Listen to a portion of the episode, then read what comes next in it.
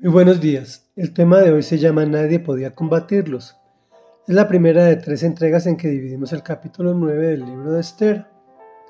En contexto, Amán en nombre del rey Azuero ordena exterminar al pueblo judío. Finalmente su artimaña se descubre y el rey cuelga a Amán en la estaca que había construido para el judío Mardoqueo y se inicia la neutralización de los posibles efectos de este edicto con uno nuevo a favor de los judíos, el cual en la lectura anterior se difundió. Y dice así, el edicto y la orden del rey debían ejecutarse el día 13 del mes 12, que es el mes de Adar. Los enemigos de los judíos esperaban dominarlos ese día, pero ahora se habían invertido los papeles y los judíos dominaban a quienes los odiaban. En todas las provincias del rey Azuero, los judíos se reunieron en sus respectivas ciudades para atacar a los que procuraban su ruina. Nadie podía combatirlos porque el miedo a ellos se había apoderado de todos. Los funcionarios de las provincias, los sátrapas, los intendentes y los administradores del rey apoyaban a los judíos porque el miedo a Mardoqueo se había apoderado de todos. Mardoqueo se había convertido en un personaje distinguido dentro del palacio real su fama se extendía por todas las provincias y cada vez se hacía más poderoso. Los judíos mataron a filo de espada a todos sus enemigos. Los mataron y los aniquilaron e hicieron lo que quisieron con quienes los odiaban. En la ciudadela de Susa mataron y aniquilaron a 500 hombres. También mataron a Parsadata, a Dalfón, a Aspatá, a Poratá, Adalías, Aridata, Parmastá, Arisai, Aridai y Baisatá, que eran los diez hijos de Amán, hijo de Amedata, el enemigo de los judíos, pero no se apoderaron de sus bienes. Comentario. ¿Cuántas veces quisiéramos que los papeles se invirtieran y seamos nosotros los que dominen a quienes nos odian? Pero normalmente el Señor permite el dolor en nuestras vidas para mejorar nuestra relación con Él y fortalecer nuestro carácter.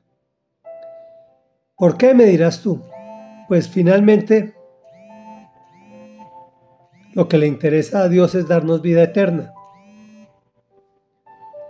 Una recomendación importante son las asociaciones, cooperativas, agrupaciones y corporaciones.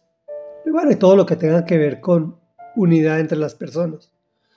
Los judíos se reunieron para atacar a los que procuraban su ruina, pues las asociaciones nos fortalecen y nos permiten emprender lo que solos no podemos.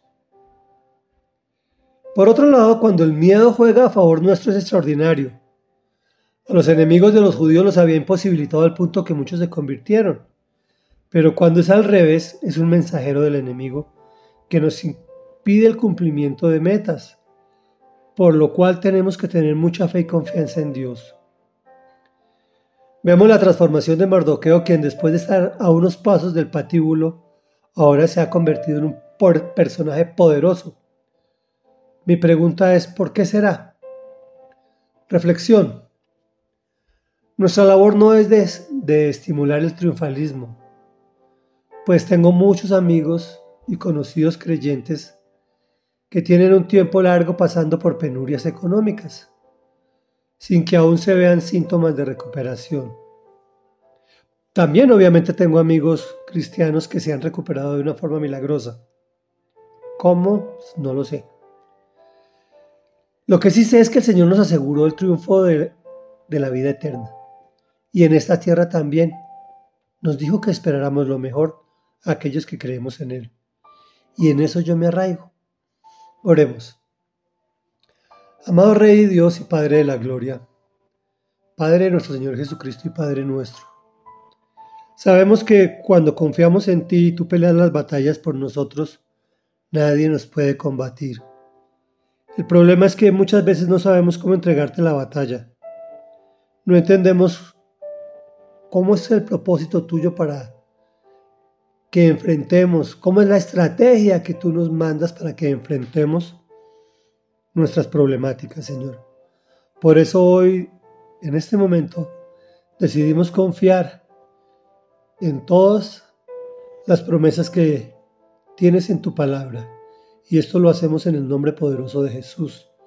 Permítenos conocerla más a fondo para poder confiar más en ti. En el nombre de Jesús hemos orado, amén y amén.